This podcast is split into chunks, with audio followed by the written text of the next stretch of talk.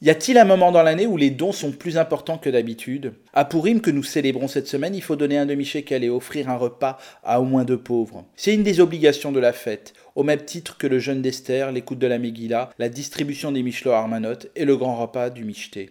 Évidemment, ces dons prennent toute leur importance et vont bien au-delà de la fête et des déguisements. L'esprit de Pourim est unique. Les élans de solidarité à la suite d'un événement tragique sont presque systématiques. Et on a aujourd'hui tous les outils pour lancer des opérations et des appels aux dons en ligne. Avec l'invasion de l'Ukraine par l'armée russe, les levées de fonds solidaires pour venir en aide aux populations ukrainiennes restées sur place ou aux réfugiés se sont multipliées en particulier sur notre antenne. Mais c'est aussi malheureusement l'occasion pour les arnaqueurs d'escroquer de généreux et potentiels donateurs.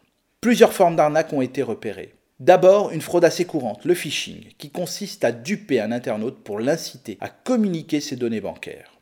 Une autre forme plus compliquée à déceler consiste à usurper des comptes d'utilisateurs ukrainiens sur les réseaux sociaux. À partir de ceci, les pirates ont envoyé des messages à leurs proches, leur réclamant de l'argent pour acheter de la nourriture ou tout simplement pour s'échapper du pays. Encore plus évolué, il a été repéré de la création de faux sites se faisant passer pour des organisations d'aide humanitaire qui proposent des collectes de fonds. Souvent le paiement se fait par crypto-monnaie ou par PayPal, car l'anonymat du malfrat reste préservé.